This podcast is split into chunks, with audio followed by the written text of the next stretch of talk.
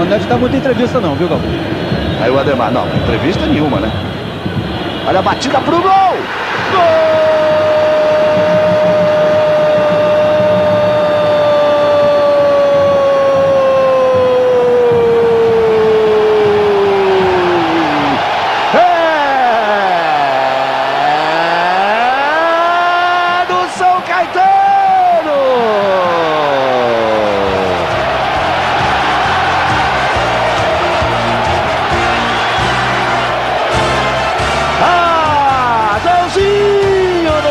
Ajeitou pro pé direito, puxou, tirou do lance, Jorginho Paulista soltou a bomba, não deu pro Elton, ele saiu pro abraço, a bola fez uma curva, saiu do goleiro do Vasco, naquilo que o São Caetano vem insistindo, que deve ser a expulsão do Jair.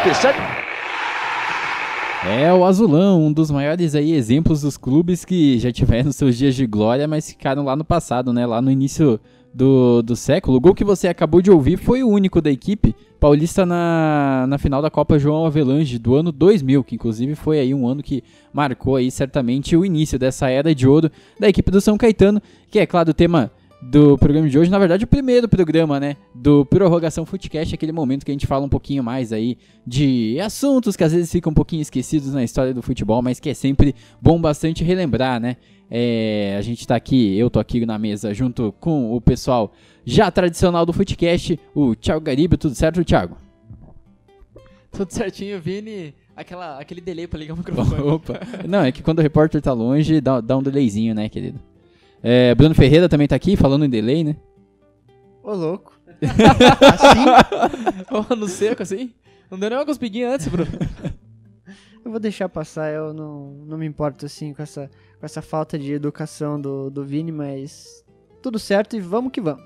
Inclusive, a gente falou ali da Copa João Avelange, é, que tinha um regulamento bastante esquisito, né? Bastante questionável. Tinha algumas fases meio estranhas, que daí você classificando em uma, passava para outra, passava para uma fase final. Inclusive, numa nessa fase final, né, que o São Caetano acabou jogando contra a equipe do Vasco da Gama. Foi a primeira ali grande final, mas perdeu o jogo aí por conta do, perdeu ali pelo placar, melhor dizendo, de 3 a 1 contra a equipe do Vasco, mas como eu disse, né, foi um ano que representou aí é, um primeiro de algumas temporadas que o São Caetano teria aí antes do ou até o ano de 2004 aí, inclusive em 2004 também fez aí um belo Campeonato Paulista e tal, mas enfim, o auge desse grande momento do São Caetano foi claro a final do da Libertadores de 2002, a gente vai abordar tudo aqui no Prorrogação Footcast.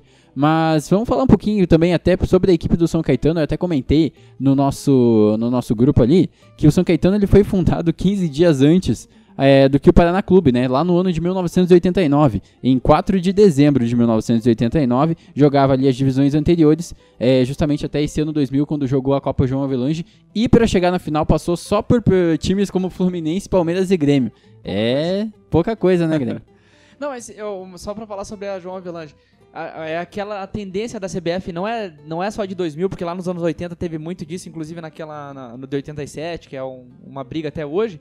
Querendo ou não, se o Vasco se recusasse a jogar com o São Caetano, era uma briga até hoje, Sim. quem que é o campeão brasileiro. Com certeza, né? Porque a, a CBF gostava. De, o título brasileiro do Coritiba de 85 foi assim também. Onde tipo, tinha o lado A e o lado B. O campeão do B, que era o, no caso o Bangu, que era terceira e quarta divisão, pegando o vencedor entre Coritiba e Atlético Mineiro.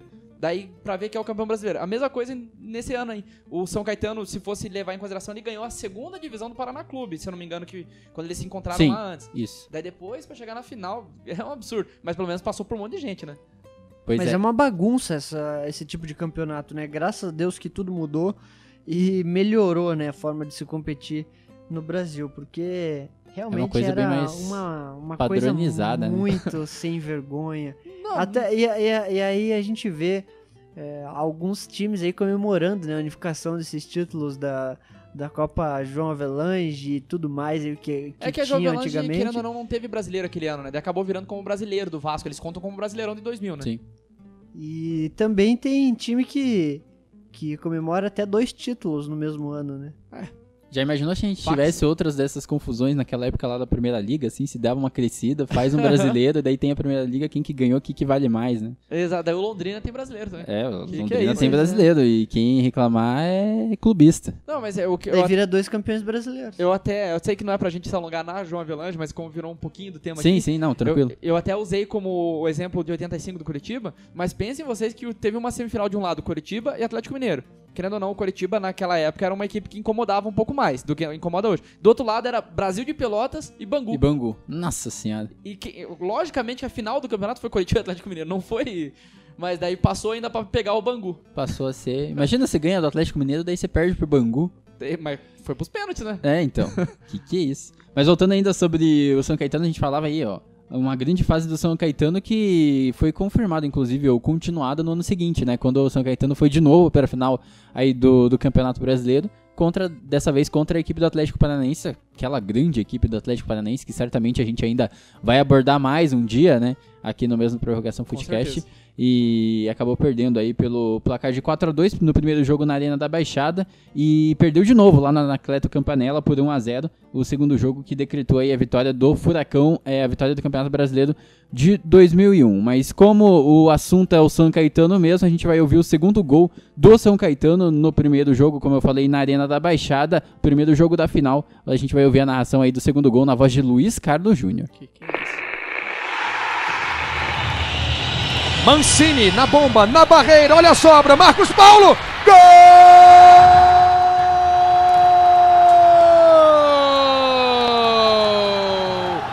É do São Caetano! Marcos Paulo vira o jogo aqui na Arena da Baixada.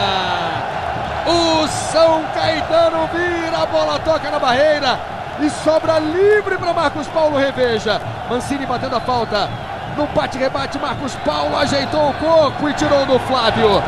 São Caetano 2, Atlético Paranaense 1. Mesmo não tendo sido campeão, o São Caetano, o bom desempenho do São Caetano aí garantiu uma vaga para essa equipe na Libertadores de 2002, que foi aí a Libertadores em que o time chegou à final, né? Mas antes de chegar nessa final, é claro, teve que passar pela fase de grupos, uma Libertadores que já tinha um regulamento relativamente aí parecido com o que era hoje, né? Sim. grupos com quatro times, oito grupos, e daí a fase final lá com oitavas de final. O sorteio foi até bastante generoso, né, com essa equipe do, do São Caetano, porque ficou no grupo 1, com os times do Cobreloa, do Cerro Portenho e do Alianza Lima. No final dessa fase de, grupo, a equipe, de grupos, a equipe ficou com, com 12 pontos. É, quatro vitórias e duas derrotas, né? E uma dessas derrotas foi pro Cerro Portenho, aqui mesmo no Brasil, e a outra foi pro Cobreloa, lá no Chile, né? Então foi uma campanha um pouquinho complicada nessa primeira fase. Não só sobre o Cobreloa, que é uma equipe que a gente pode menos desprezar um pouco hoje em dia, né?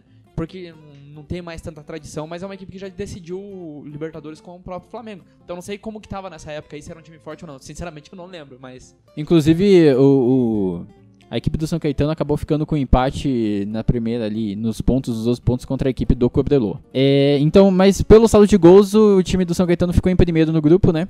Mesmo empatado em pontos, ficou em primeiro com, com os 12 pontos. E era aquela época que não faz muito tempo que acabou, né? Que o, o posicionamento para a fase de oitavas era justamente por conta de uma classificação geral, né? E daí essa classificação geral, o, o São Caetano ficou em quarto nessa classificação geral.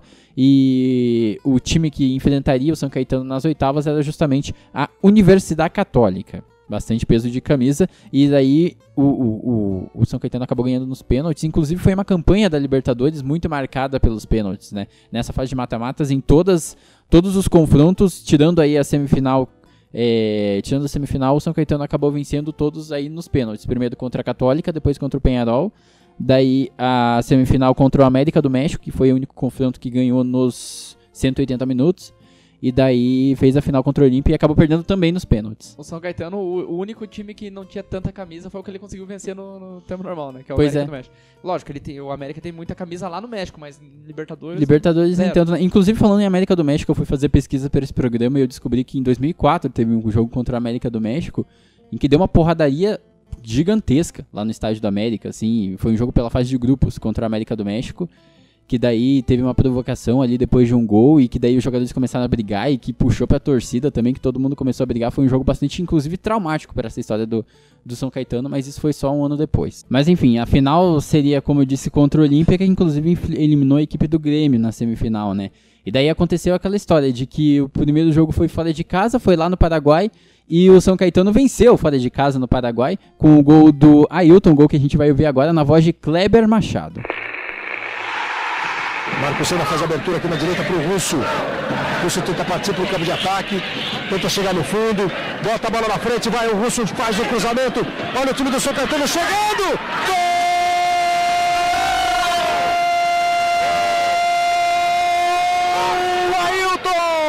Do São Caetano!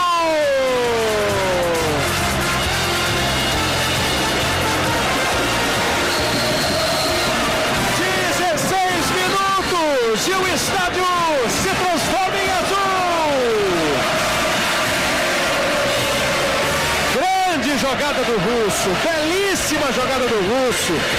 Botando a bola entre as pernas do marcador, tendo força, indo pro fundo, fez o cruzamento com curva. Ailton cabeceou pro chão.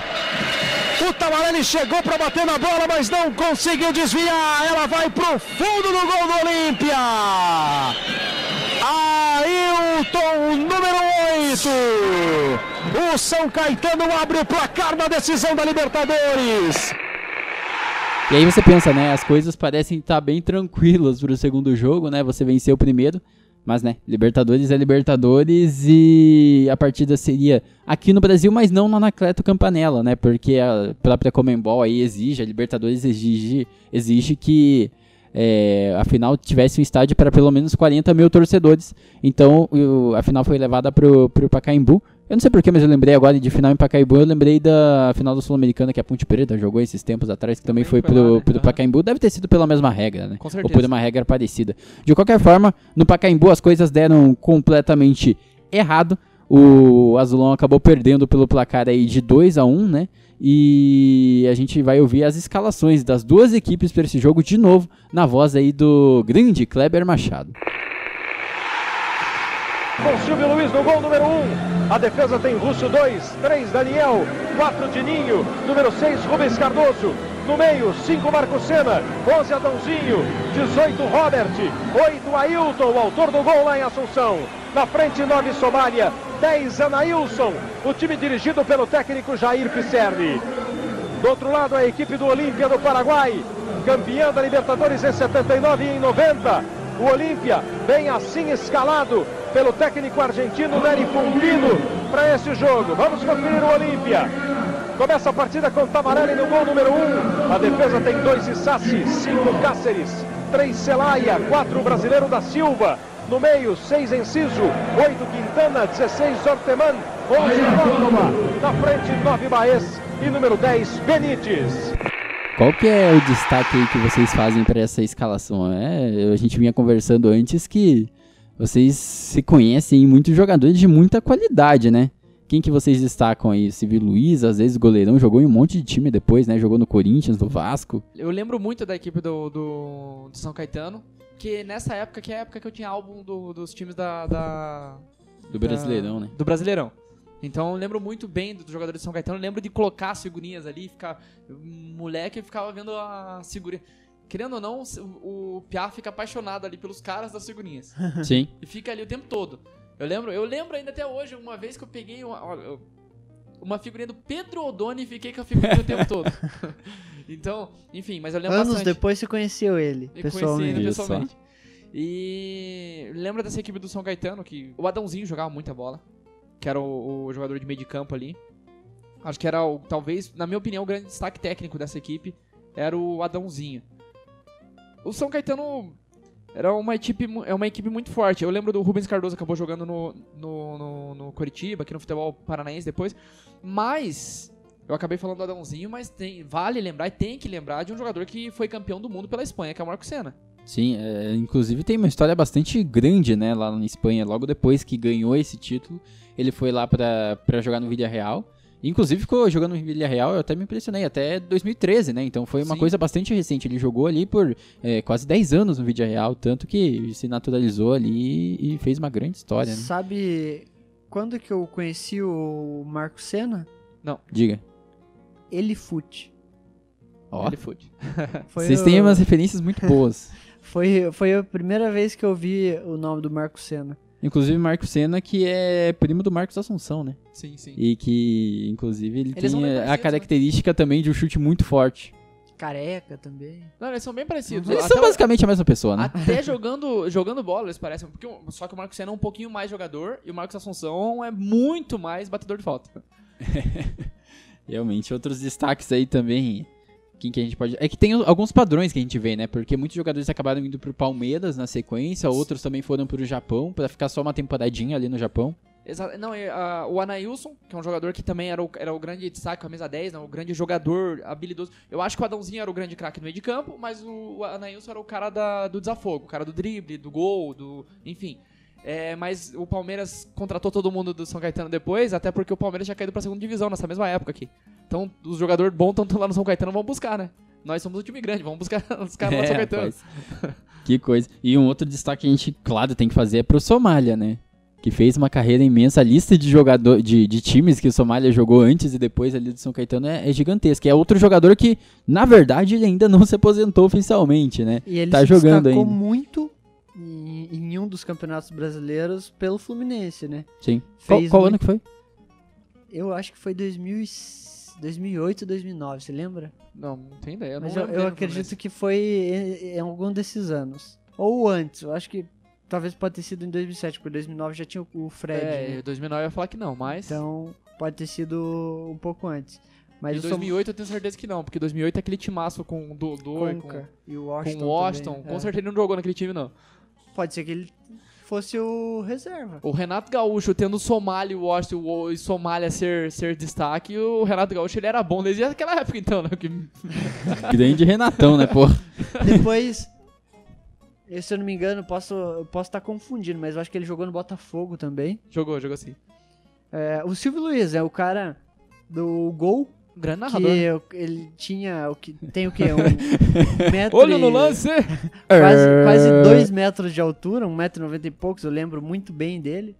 Acompanhei muito futebol paulista na minha infância e eu acompanhava muito o, o São Caetano também, quando ele ia é, enfrentar os grandes times da, da capital paulista, era, um- eram jogos muito disputados e ele era um jogador que se destacava muito. Ele tinha sempre grandes defesas contra os grandes clubes. E o Silvio Luiz, depois de muito tempo, foi jogar no, no Corinthians, então acabou. Se não me engano, ele era até corintiano e acabou realizando um sonho que ele tinha lá de, de jogar no, no Corinthians. O outro jogador que, que eu me lembro bem é o Daniel, que se não me engano era conhecido como Danielzinho, né? Que depois foi pro Palmeiras. E. Agora que você falou, é verdade. Quando eu li Daniel, eu não lembro, mas Danielzinho eu lembro. Engraçado como funciona, né? Pois é. O E, gatilho. mas é, vocês que. Eu. Vocês sabem que eu não, não, não assistia futebol naquela época porque eu sou praticamente um bebê, né? Então, eu- naquela época eu nem pensava perto de, de, de acompanhar futebol, mas eu imagino que vocês sim. É, quais as impressões que vocês tiveram, tipo, daquela final? Vocês lembram de ter assistido, por exemplo, ter visto alguma coisa? Olha, eu lembro muito bem de assistir o. o- Eu lembro pouco do, do, do São Caetano contra o Vasco. Eu lembro muito que o Vasco era um baita no time. Daí eu lembro muito bem desde o Atlético e, e essa partida contra o Olímpia eu lembro bem também. E a impressão era aquela mesmo, de tipo, putz, ganhou o primeiro fora, tá. É que é um time muito forte. Ah, só que o problema do Olímpia, do, do, do, do Olímpia, do São Caetano, ele cometeu o mesmo erro que cometeu contra o Atlético Paranaense já na- no ano anterior. Era uma equipe que jogava bola e faltou. Faltou a- camisa. a- é, faltou a, a malícia do futebol. Ah, sim. Eles não. Por exemplo, eles pegaram o Atlético Paranaense fora de casa no, no ano 2001 e foram todo aberto com o time do Atlético que era muito, muito difícil você vencer na arena. E a mesma coisa eles fizeram com o Olímpia. Já ganharam o primeiro jogo, dá aquela seguradinha, dá um chutão pra fora. Eles queriam ganhar Dá uma no toque de bola. esfriada, cai ali, dá Exatamente. uma trombada. Eles acharam, não, vamos ganhar do, do Olímpia aqui no toque de bola de novo. Não é bem assim, é Libertadores, é outra história. E acabou, acabou acontecendo. Eu acho que era um baita de um time, muito bem comandado pelo Jair Pisserni. Que até eu gostaria de falar sobre o, técnico, né? Sim, que sim, claro. A gente tem técnicos que eles cre... que a gente co- começa a conhecer depois de fazerem bons anos pelas por equipes pequenas, né? O Felipão foi assim, a gente conheceu ele pelo Criciúma. Mano. É, o, o Mano, o Tite também cresceu em times pequenos até chegar em time grande. O Wagner Mancini, o treinador do, do, do Paulista de Jundiaí quando ganhou a Copa do Brasil foi o, o É Wagner Mancini, é né? Mancini. aham. Então, e o, e o Jair Pisserni. Só Foi que, lá que ele, a partir dali que ele começou a treinar times da, da Série A. Sim. E o Pisserni é a mesma coisa, só que o Pisserni ele não conseguiu se manter como os outros, né? É engraçado, ele não foi um técnico de ponta como todos esses outros É, que eu então, falei. eu confesso que eu não, não conheço muito do Pisserna. Eu conheço dele ter batido no repórter, que é o que aparece É, quando você que é pesquisa o o cara melhor- no Google. A coisa mais legal do Pisserni. É, ano 2000, inclusive. Treinador quando era treinador de São Caetano. Até esse pouco tempo atrás ele deu uma entrevista pra Globo falando daquele episódio. Ele falou que não se arrepende, que se ele pudesse ele batia de novo. eu não lembro qual que foi a pergunta do cara, vocês lembram? Não sei, eu sei Eu não lembro, porque eu, pra fazer Na essa verdade, pesquisa, eu acabei vendo esse vídeo também, só que ele só cortava da parte, tipo, Foi uma que já começou as, ame- as ameaças. Eles começaram a brigar lá, bater boca, e ele simplesmente enfiou porrada no, no Eu- repórter. eu- Não, e eles foram, tipo, pro chão, assim, Sim. fizeram, tipo, um... É, é um vídeo muito legal, pra você que tá ouvindo aí, dois velhos brigando é legal é demais. muito engraçado, muito engraçado. Como já faz muito tempo, não tem problema Mas brincar com isso, foi muito bom. Libertadores, o Jair, Pisser- o Jair Pisserni, ele foi expulso no jogo, no segundo jogo. Sim. E ali o time acabou se desestabilizando, porque já tava perdendo, se não me engano, de 1 a 0. Daí ele foi expulso e nessa de ser expulso o time ficou à mercê. Um cara que sai na porrada com, com um jornalista, com um repórter, a gente sabe que ele, ele deve ser bem calminho, né? ele foi expulso, não- ele foi à toa, não duvido que ele... Não, ele era maluco esse, esse cara. E engraçado que ele tem uma idade para que ele poderia estar no meio do futebol ainda treinando pelo menos times não da tem série B. qualidade, né? Não tem qualidade.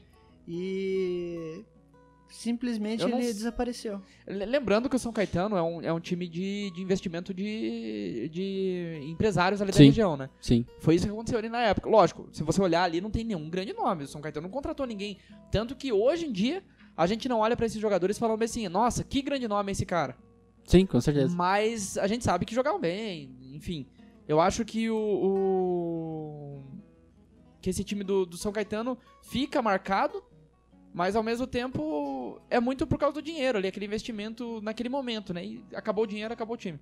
É igual os Exatamente. times aí que acabou, acabou, foi embora a Parmalat acabou o time. Na hora que a Crefisa foi embora, vai acabar também. É, a gente já viu isso aí na não história, duvido, né? não duvido. Mas agora a estrutura é diferente também, né? Acho, acho que é mais, é mais difícil um pouco. E sobre o Jair Pisserni, ele parou de treinar times de futebol em 2012. O União São João foi o último time, mas foi só decaindo, né? O último grande time que ele treinou foi o Palmeiras em 2007.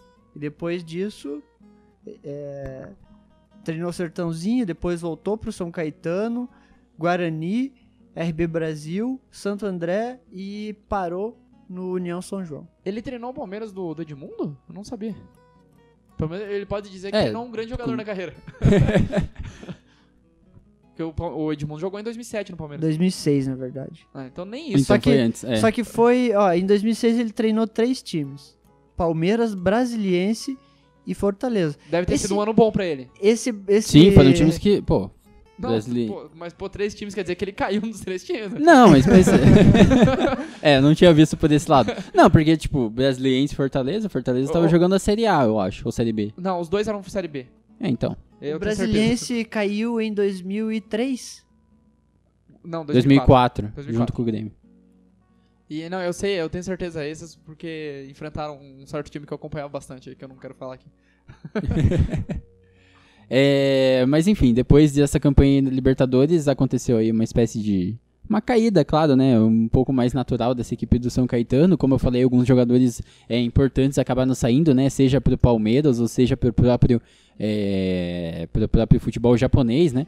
E em 2004, inclusive, foi um ano que talvez alguns considerem que seja aí entre os últimos anos aí dessa grande fase. Foi um ano de grandes altos e baixos para essa equipe do São Caetano, principalmente por dois fatos bastante específicos. O fato é, baixo, digamos assim, foi a casa do Serginho, né? Que foi o Sim. jogador que acabou morrendo em campo Sim. é, Partida contra o Corinthians, né? contra o São Paulo. Foi contra o São Paulo e, enfim, ele teve algum um problema ali no coração Não, acabou morrendo Eu- em campo, que é desse- bastante pesado. Desse dia.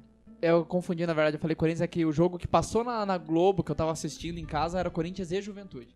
E daí os caras nem corriam direito, tinha um monte de jogador do Corinthians que era amigo do cara e tal. E, cara, eu, eu acho que eu nem consigo cogitar uma coisa dessas, cara. Tipo, o cara morrer em campo, sabe? Eu, eu que sou um cara que, né? por exemplo, gosta de Fórmula 1. E pra lá de vez em quando acontece de, sei lá, pilotos morrerem em pistas. Inclusive aconteceu ali recentemente. Mas, cara, sendo um esporte de risco já é muito complicado, imagina no futebol, né? Sim. Pra, pros, pra, pro elenco, eu digo, no caso, né? Pra, pra você continuar Na é bem época complicado. Foi, foi uma coisa muito impactante pro futebol Sim. brasileiro. Porque É. até então, isso não era uma coisa que já, já tinha acontecido anteriormente. Um jogador morrer durante a partida. Sim. Ele teve ali uma parada cardíaca e Não, e, e foi Já a era. partir de então que começou a ser obrigatória a ambulância no estádio. Sim. Não era obrigatório antes. Então, várias coisas começaram a ser feitas logo depois. Eu lembro que a- até então, os caras davam aquelas cabeçadas. é, é, é, que o cara Choque fica de cabeça, desacordado. né? Nossa, de- depois daquilo, meu Deus do céu, o cara caía no chão, já ia todo mundo ver o que tava acontecendo. E até então não era tanto assim. Já era um trauma, né? Exatamente. Dois- e o ponto alto desse ano de 2004 foi a conquista ali do campeonato paulista, né? Que, falando de títulos por títulos, realmente conquistados foi o maior título que o, que o São Caetano acabou conquistando, né? infelizmente. Porque né? vice, vice não é título, né? Se, se vice valesse algo, O o São Vasco- Caetano tinha dois brasileiros e uma Vasco Libertadores. teria- seria o maior campeão do Brasil. É, e ficou mais ou menos nisso, né? A fase do São Caetano. Hoje o São Caetano disputa aí as divisões é, inferiores, né? Da, do Campeonato Paulista. Campeonato Brasileiro nem, nem se fala. Aí se disputa a Série A2 do Paulista e a Copa Paulista também. E foi essa, né? A, a história do, do, do São Caetano. Uma Que breve jaz. história, né?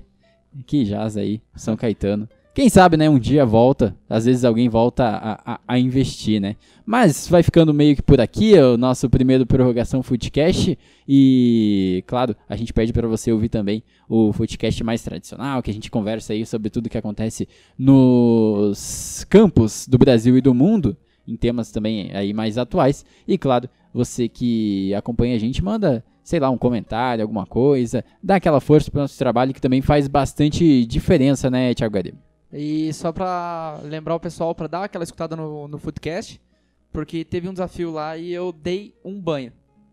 Aí, aí essa parte do desafio fica um pouco mais questionável, não precisa ouvir não.